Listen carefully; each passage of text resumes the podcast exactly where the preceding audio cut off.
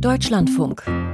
Computer und Kommunikation. Computer und Kommunikation mit Manfred Kläuber. Unsere Themen. Verantwortungsdiffusion. Die Münchner Cybersecurity Conference fordert klare Zuständigkeiten. Einberufung. IT-Sicherheitsunternehmen arbeiten enger mit dem Militär zusammen. Energiesparbüchse. Network Attached Accelerators machen Rechenzentren effizienter. Und das digitale Logbuch. ChatGPT.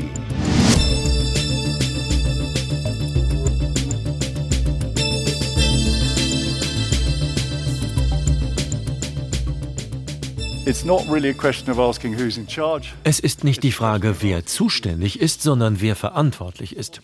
Und das sind Sie alle.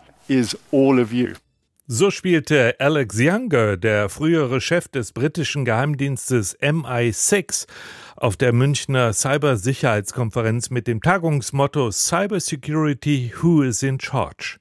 Die Frage nach der oder dem Verantwortlichen ist ja angesichts so vieler staatlicher Stellen, die sich um digitale Sicherheit kümmern, auch wirklich schwierig. Und das gilt nicht nur für Deutschland, sondern auch für Europa. Gab es denn auf der Cybersicherheitskonferenz, die der Münchner Sicherheitskonferenz vorgelagert ist, eine Antwort, Peter Welchering? Nein, eine wirkliche Antwort gab es nicht. Aber es gab stattdessen Erweiterung der Zuständigkeiten, nämlich um militärische Stellen. Und diese militärischen Stellen, die sollen enger mit den zivilen Stellen und mit Unternehmen zusammenarbeiten. Und deshalb gab es eben auch den Appell vom Ex-Spionagechef, dass wir alle verantwortlich sind. Das heißt, keiner kann sich darauf zurückziehen, andere seien zuständig. Und als Bürokrat wisse er, wovon er rede, meinte sie, der MI6-Chef. Wenn dann auch noch die Militärs dazukommen, und das ist seit dem Angriff Russlands auf die Ukraine stärker der Fall als je zuvor, dann brauchen wir eben neue Kooperationsformen. Und über die ist auf der Münchner Cybersicherheitskonferenz dann auch intensiv diskutiert worden. Wird übrigens auch noch auf der Münchner Sicherheitskonferenz heute und morgen weiter diskutiert.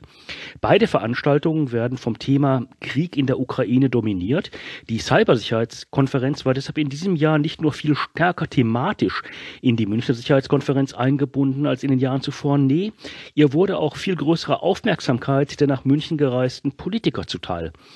Und die Politiker erhofften sich nämlich Antworten auf die Frage, wie binden wir die IT-Sicherheit in unsere politische Sicherheitsstrategie ein? Und Standardantworten gibt es auf diese Frage nicht. Aber wie das auf der Münchner Cybersicherheitskonferenz diskutiert wurde, das konnten wir für Sie zusammenfassen.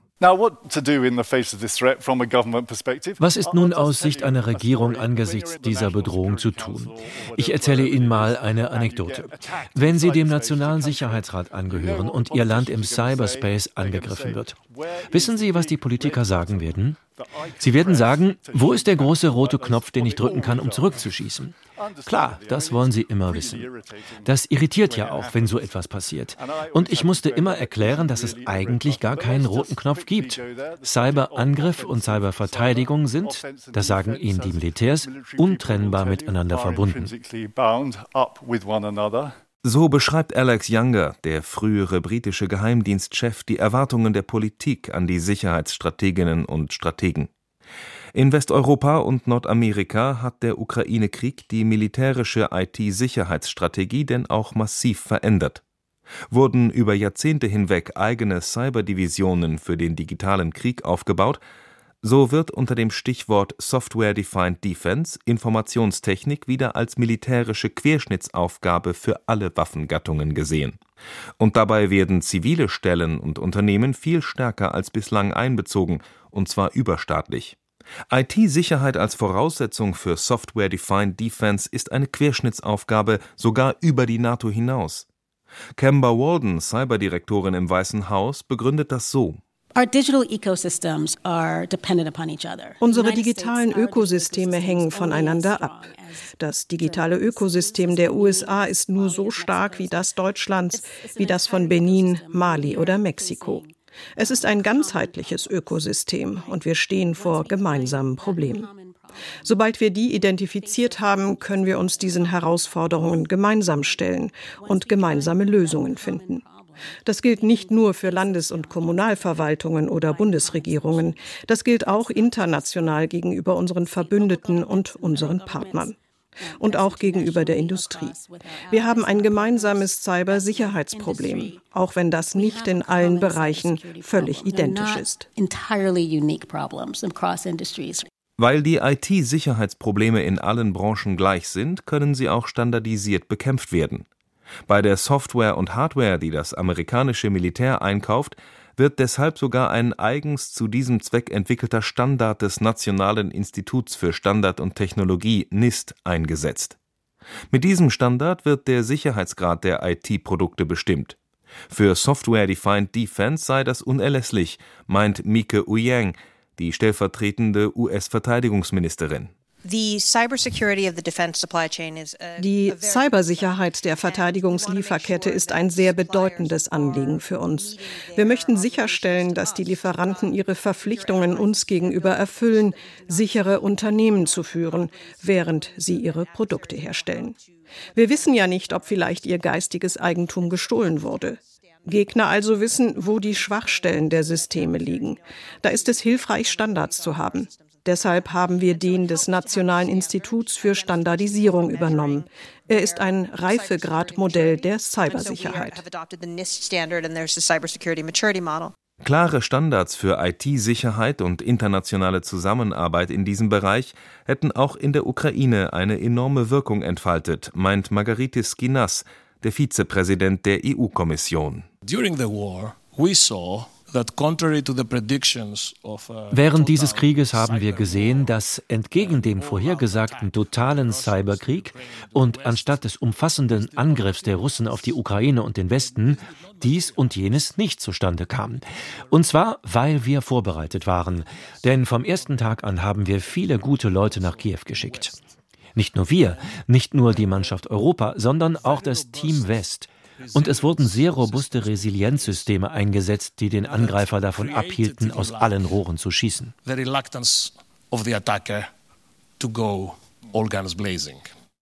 Ja, dieses Team West, wie der Vizepräsident der EU-Kommission Margaretis Kinas es nennt, welche Resilienzsysteme hat das denn in der Ukraine aufgebaut, Peter? Naja, mit solchen Informationen ist die EU-Kommission natürlich äußerst zurückhaltend und das amerikanische Militär übrigens auch. Aber dennoch wissen wir da inzwischen einige Details. Teilweise wurde über die tatsächlich auch in München diskutiert, die sich allerdings noch immer nicht zu einem ganzen Bild zusammensetzen, aber etwas Aufklärung geben. Also ein ganz wichtiger Teil dieser Resilienzsysteme war die Verlagerung von Regierungsdaten, ukrainischen Regierungsdaten, in die Cloud. Und die Server dafür stehen eben dann nicht in der Ukraine. Ergänzt wird dieses Datenmanagement durch eine Backup Backup-Strategie, die auch die lokalen Server eben in der Ukraine mit einbezieht. Und ein weiteres wichtiges Detail war dann die Redundanz der Kommunikationssysteme. Glasfaser wurde durch Richtfunkstrecken abgesichert. Satellitenkommunikation kam dann noch hinzu als weiterer Punkt. Und der dritte Punkt ist das Aufspüren und Beseitigen von Sicherheitslücken. Um das hinzukriegen, haben Sicherheitsunternehmen wie Mandiant ihre Red Teams, ihre roten Teams auf ukrainische Regierungs- und Militärserver angesetzt die sind da also quasi eingebrochen mit Auftrag. Die dabei entdeckten Schwachstellen, die sind dann schnell geschlossen worden. Insgesamt kann man sagen, private IT-Sicherheitsunternehmen hier mit einzubeziehen, das sei in der Ukraine nahezu kriegsentscheidend gewesen. So haben das verschiedene Panelisten auf der Münchner Cybersicherheitskonferenz vorgetragen. Und das soll nach dem Willen der amerikanischen Regierung auch noch ausgebaut werden, vor allen Dingen in Europa. Reden wir noch über die IT-Unternehmen. Wie stark werden die hier in diese militärische Lieferkette mit einbezogen? Sehr viel stärker als vorher, als Lieferanten und als Dienstleister. Die Projekte für Konzepte wie etwa Software Defined Defense, die werden gemeinsam entwickelt, also von Militärs und zivilen Stellen. Das ist vergleichbar mit der Entwicklung eines Kampfpanzers oder eines Kampfflugzeuges. In den Planungsgruppen arbeiten eben zivile Unternehmen, Militärs und Beschaffungsbehörden zusammen. Und ähnlich wie die Rüstungsindustrie dann Munition für die Waffensysteme herstellt und liefert und auch Ersatzteilmanagement betreibt, müssen das auch die IT-Firmen tun. Das heißt Ersatzteile liefern und Teile der militärischen Lieferkette als Service betreiben. Und die Sicherheitsunternehmen, die stellen darüber hinaus auch noch Spezialisten und Expertinnen für digitale Angriffe und Verteidigungsoperationen. Und wie weit wird das IT-Unternehmen verändern? Back to the Roots war da in den vergangenen zwei Tagen in München oft zu hören. Das ARPANET, Internet, sei ja 1962 auch als militärisches Projekt gestartet. Das habe sich dann ebenso ab 1982 stärker zivilen und geschäftlichen Anwendungen geöffnet, vor allen Dingen auf Bedürfnisse aus diesem Bereich reagiert. Jetzt müsse eben wieder stärker auf militärische Bedürfnisse reagiert werden. Von der Münchner Cybersicherheitskonferenz berichtete Peter Welchering. Danke. Der Podcast von Computer und Kommunikation. Kostenlos abonnieren. Überall da, wo es Podcasts gibt. IT und Nachhaltigkeit, das ist ja nach dem Thema Cybersecurity das zweite große Megathema, mit dem sich die Branche zurzeit gerne beschäftigt. Und das ist auch angebracht, denn Rechenzentren und Einzelrechner verbrauchen allein in Deutschland schätzungsweise 10 Prozent des Stroms. Deshalb werden auch in Rechenzentren Land auf und Land ab Überlegungen angestellt, CO2-freundlicher zu arbeiten, die energieintensive Kühlung zu optimieren und die anfallende Wärme besser nutzen, etwa für die Zentralheizung im Bürokomplex nebenan. Und auch bei der Rechenhardware selbst wird viel getan. Schon allein der Einsatz von Grafikprozessoren, den GPUs, für besonders geeignete Probleme etwa in der künstlichen Intelligenz kann gegenüber dem Rechnen auf Standardhardware viel bringen. Diese Idee der spezialisierten Rechenhardware, angepasst auf die zu bearbeitenden Probleme, die haben Forscherinnen und Forscher des Fraunhofer Institutes Heinrich Herz in Berlin für Supercomputerzentren weitergedacht. Benno Stabernack und sein Team setzen dabei auf hochspezialisierte und vernetzte Beschleunigerchips. Er hat mir das Konzept der NAA, der Network Attached Accelerators, erklärt. Das Kernstück dieses Network Attached Accelerators ist ein sogenanntes FPGA, das nennt sich Field Programmable Gate Array, das ist im Prinzip eine rekonfigurierbare Hardware, die also tatsächlich einen gegebenen Algorithmus eben bestmöglich abbilden kann. Das heißt also, diese Struktur, die wir dort verwenden, die ist nicht begrenzt oder beziehungsweise nicht vorgegeben auf einen bestimmten Algorithmus, wie bei einer GPU, eine Matrizenmultiplikation, sondern in dem Falle haben wir einen, eine Anzahl von frei programmierbaren Komponenten in diesem Chip und den können wir im Prinzip programmieren, so dass er für eine ganz große Anzahl von unterschiedlichen Verfahren eben eingesetzt werden kann. Und unser Trick dabei ist eigentlich im Prinzip, dass wir diesen Chip direkt mit einer Netzwerkschnittstelle ausstatten. Wir haben also eine Architektur entwickelt, die auf diesem FPGA untergebracht ist, die es uns ermöglicht, letzten Endes populärwissenschaftlich das Netzwerkkabel direkt an die Chip heranzustecken und wir damit letzten Endes auf den Trägerrechner zum Beispiel verzichten können. Das heißt also, wie wir es ja kennen halt von PCs, wir haben eine GPU, müssen den Rechner aufschrauben, stecken die GPU dort rein. Das ist jetzt mit unserem Network Attached Accelerator eben nicht mehr der Fall. Wir integrieren im Prinzip diese Komponenten vollständig über das im Rechenzentrum verfügbare Netzwerk und haben damit eine, ja, einen sehr großen Freiheitsgrad. Also wir, wir befreien im Prinzip den Beschleuniger von dem Trägerrechner. Wie muss man sich das jetzt konkret vorstellen, dass man sagt, okay, dieses Problem hier wird jetzt nicht auf der normalen Hardware, die verfügbar ist, auf den Clustern, die da rumstehen, gerechnet, sondern auf diesem Network Attached Accelerator?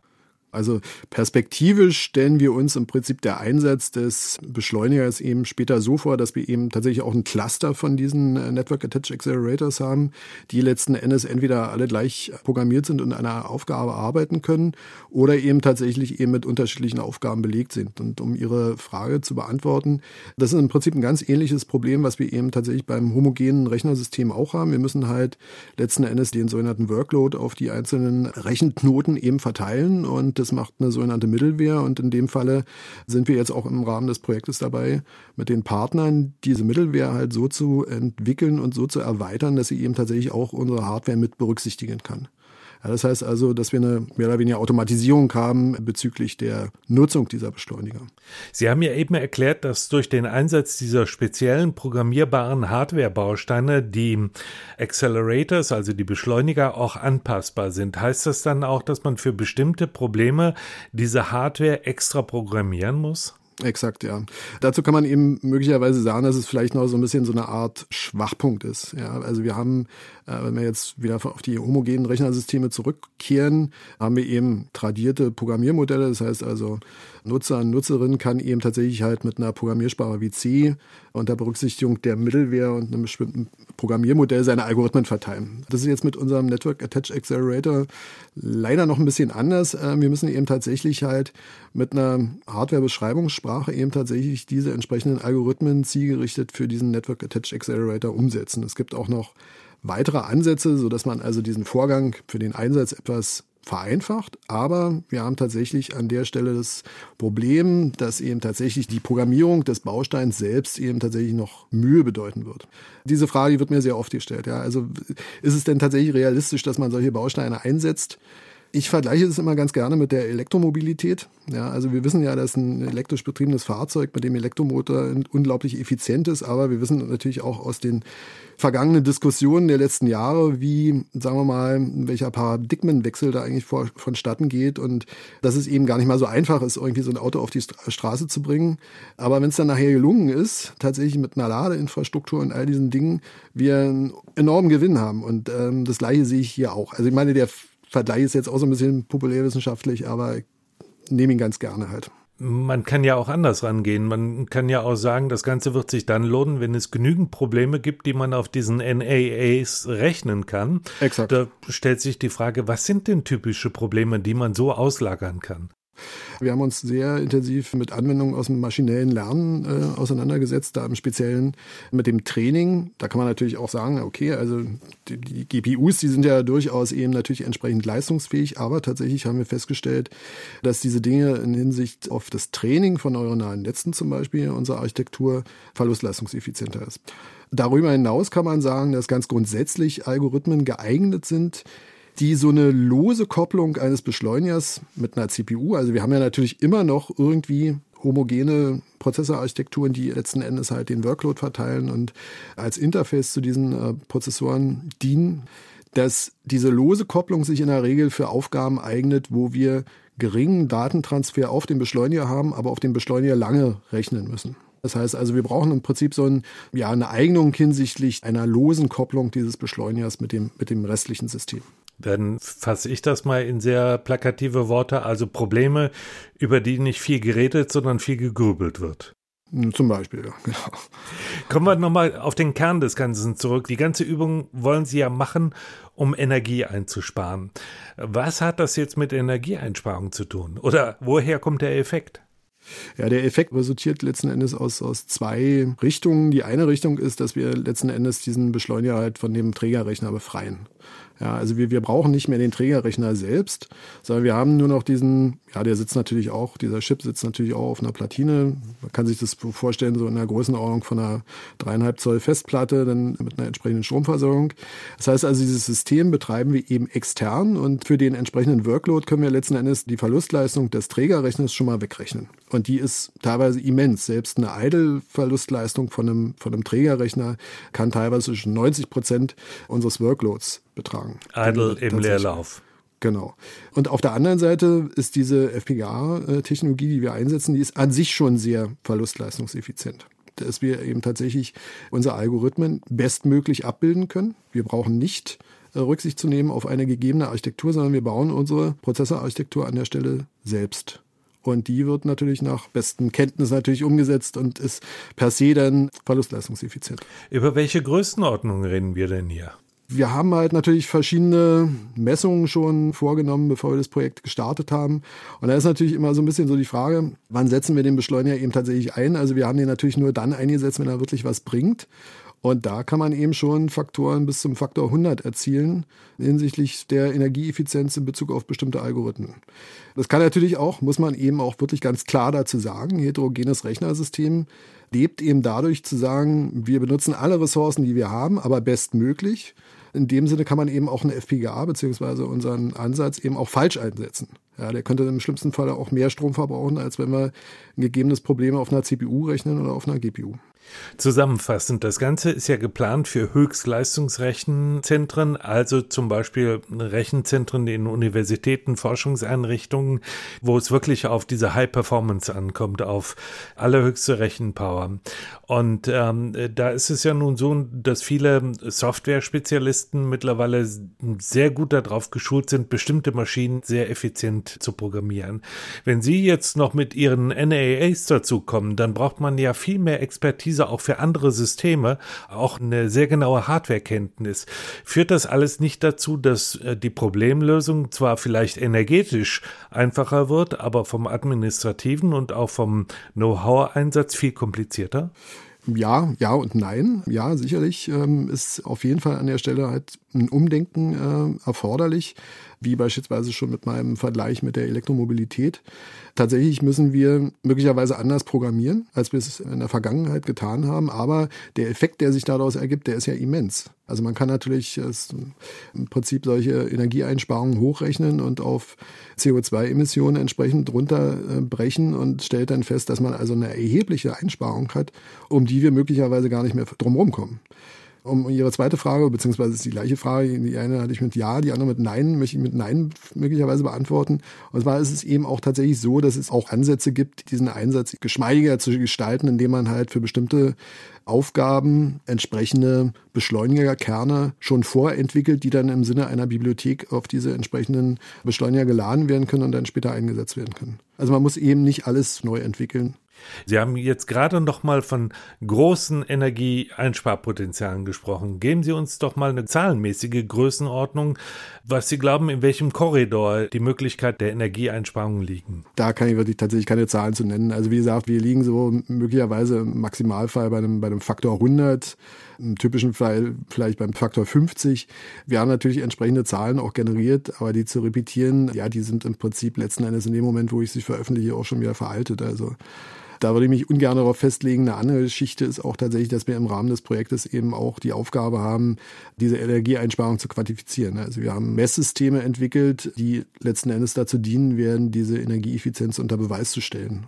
Das war Benno Stabernack vom Fraunhofer Institut Heinrich Herz in Berlin über Energieeffizienz durch vernetzte Rechenhardware. Digitales Logbuch. Computer und Kommunikation. Eintrag 13 8 29. Bin kein Bot, bin ein Zombie, Alter. Oh, ist der heute wieder drauf. Der Erwin. Ein Stück Bot-Software, das sich in meinem Rechner eingenistet hat. Und so wie es aussieht, hat er mal wieder eine Vulnerability in der Firewall von meinem Weinkeller entdeckt. Zero Day. Da ist jedes Mal voll. Und dann fährt immer der heilige Zorn in seinen untoten Körper. Lass mich doch nicht um Ernie machen, raunst er. Ja, er meint die generative KI von Baidu. Diese ganzen Chatschibidis wissen doch nicht, was sie tun, regt Erwin sich auf. Wieso? Lesen kannt, verstehen nix. Und dann chatten sie überall gescheiter her. Ja, gebe ich ihm recht, dann chatten sie gescheiter her. Aber du bist auch bloß ein Zombie. Du machst, was dein Bordhörder dir anschafft. Du hast keinen Willen, du verfügst über keinerlei Vernunft, Command and Control. Das ist das Einzige, was du kennst. Prompt, sagt Erwin. Und du weißt auch nichts. Befehle kennst du. Du weißt wahrscheinlich nicht einmal, was die Befehlsform ist. Erwin blickt noch ein bisschen toter als sonst. Komm, fordere ich hinauf. Sag mir alles, was du über den Imperativ weißt. Ausführung. Erwin richtet sich kerzengerade auf, erstarrt, zuckt und dann hebt er an. Handle nur nach derjenigen Maxime, durch die du zugleich wollen kannst, dass sie ein allgemeines Gesetz werde. Dann dreht er seine toten Augen nach innen, breitet seine skelettierten Arme aus und stürzt sich rücklings in sein verstecktes Verzeichnis, um seinen Rausch auszuschlafen. Eigentlich hat er ja recht, der Erwin. Nüchtern besehen. Digitales Logbuch. Name Killer Achim. File closed.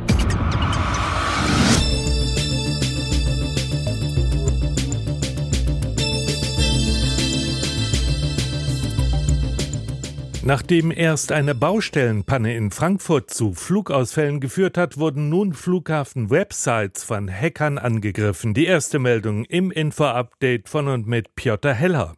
Die Seiten der Flughäfen in Düsseldorf und Dortmund waren am Donnerstag stundenlang nicht erreichbar. Laut dem Flughafenverband ADV waren die Websites fünf weiterer deutscher Flughäfen ebenfalls betroffen. Grund soll eine sogenannte DDoS-Attacke sein, bei der Hacker Internetseiten mit Anfragen fluten und dadurch zusammenbrechen lassen. Die Technologieriesen haben wegen des EU-Gesetzes über digitale Dienste offiziell ihre Nutzerzahlen präsentiert. Das Gesetz sieht strenge Regeln für Internetplattformen mit über 45 Millionen aktiven Nutzern pro Monat vor. Sie müssen etwa eine jährliche Risikobewertung vorlegen, Gegenmaßnahmen vorschlagen und unter Umständen Daten mit Behörden und Forschern teilen. Gestern lief die Frist aus, die Nutzerzahlen zu melden. Twitter liegt demnach mit gut 100 Millionen Nutzern in der EU deutlich über der Grenze. Google meldete bei seinen Karten- und Spielediensten jeweils mehr als 200 Millionen, bei der Suchmaschine über 300 und bei YouTube mehr als 400 Millionen Nutzer. Facebook, Instagram, Amazon, Microsofts Bing, die chinesischen Plattformen Alibaba und TikTok sowie Apples App Store landeten ebenfalls über dem EU-Schwellwert. Das Bundesverfassungsgericht legt der Polizei beim Durchforsten von Datenbanken strengere Regeln auf.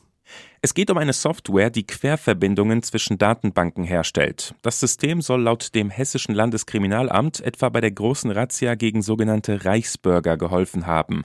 Es habe eine Verbindung zwischen einer Telefonüberwachung und einem Verkehrsunfall gefunden und so die für die Festnahme einer Person notwendigen Personalien offengelegt. Wie das Verfassungsgericht nun entschied, sind die Regelungen zur Nutzung der Software in Hessen und Hamburg zu weit gefasst. Dadurch würden Grundrechte verletzt. So ließen die Systeme etwa eine breite Einbeziehung von Daten Unbeteiligter zu. Die Richter fordern Nachbesserungen. Bei YouTube gibt es einen Führungswechsel. Die Chefin Susan Wojcicki tritt nach neun Jahren an der Spitze der Videoplattform zurück. Sie gilt als enge Vertraute der Google-Gründer Larry Page und Sergey Brin. Google hatte YouTube im Jahr 2006 übernommen. Neuer YouTube-Chef wird Neil Mohan, der bereits Manager der Videoplattform war. Wie die Washington Post hervorhebt, würden nun alle großen Social-Media- und Unterhaltungsplattformen von Männern geführt. Wojcickis Rücktritt folge auf eine Reihe ähnlicher Schritte in der Branche. Microsoft arbeitet daran, die Chat-Funktion seiner Suchmaschine einzuschränken. Denn die auf KI basierte Erweiterung der Suchmaschine Bing liefert mitunter unerwünschte Antworten. Das letzte Woche vorgestellte System kann Nutzern zum Beispiel Fragen beantworten, Zusammenhänge erklären oder Rezepte vorschlagen. Doch immer wieder gibt es Beschwerden, dass es bei den generierten Texten beispielsweise einen feindseligen Ton an den Tag lege oder die Nutzer mit Diktatoren vergleiche. Gestern kündigte Microsoft zudem an, die einzelnen Chats mit Bing auf fünf Fragen zu beschränken, da längere Unterhaltungen das System verwirren könnten. Derweil plant der Konzern Medienberichten zufolge bereits Werbung in die KI-generierten Antworten einzubauen. Wie die Nachrichtenagentur Reuters berichtet, hat der Konzern die Funktion bei einem Treffen mit einer großen Werbeagentur präsentiert. Ein Manager der Agentur, der anonym bleiben wollte, habe erklärt, Microsoft plane gegen Bezahlung Werbelinks in die computergenerierten Antworten einzubauen. Der Konzern habe sich zu dem Bericht nicht äußern wollen. Sternzeit, 18. Februar. Das schönste Planetentreffen des Jahres. Nach Einbruch der Dunkelheit zeigen sich am Westhimmel zwei auffallend helle Lichtpunkte. Das sind die beiden Planeten Venus und Jupiter. Gemeinsam mit dem Mond sorgen sie Mitte nächster Woche für einen besonders hübschen Himmelsanblick. Die Venus ist der untere und hellere der beiden Planeten. Sie ist von einer dicken Wolkenhülle umgeben, die das Sonnenlicht sehr gut reflektiert. Daher erscheint sie so hell. Jupiter leuchtet etwas oberhalb der Venus. Er ist zwar ebenfalls sehr hell, aber deutlich schwächer als sie. Jupiters Äquatordurchmesser ist mehr als elfmal größer als der der Venus. Er ist ein Gasriese, der auch viel Sonnenlicht reflektiert. Derzeit ist er über 800 Millionen Kilometer entfernt, viermal weiter als die Venus. Dienstagabend steht die hauchdünne Mondsichel ein ganzes Stück unterhalb der beiden Planeten. Sie ist dann nur bei freiem Blick zum Horizont zu erkennen. Einen Tag später aber steht sie zwischen Venus und Jupiter. Während am Boden mit Aschermittwoch die Regentschaft von Prinz, Bauer und Jungfrau endet, zeigt sich am Himmel ein bezauberndes Dreigestirn aus Jupiter, Mond und Venus. Am Donnerstag ist die Mondsichel an beiden Planeten vorbeigezogen und die drei bilden eine lange Lichterkette. Aus dem abendlichen Trio wird dann wieder ein Duo und das kommt immer dichter zusammen. Die Venus nähert sich zügig dem Jupiter. Jetzt lässt sich jeden Abend verfolgen, wie der Abstand geringer wird. Am 1. und 2. März dann überholt die Venus ihren großen Bruder.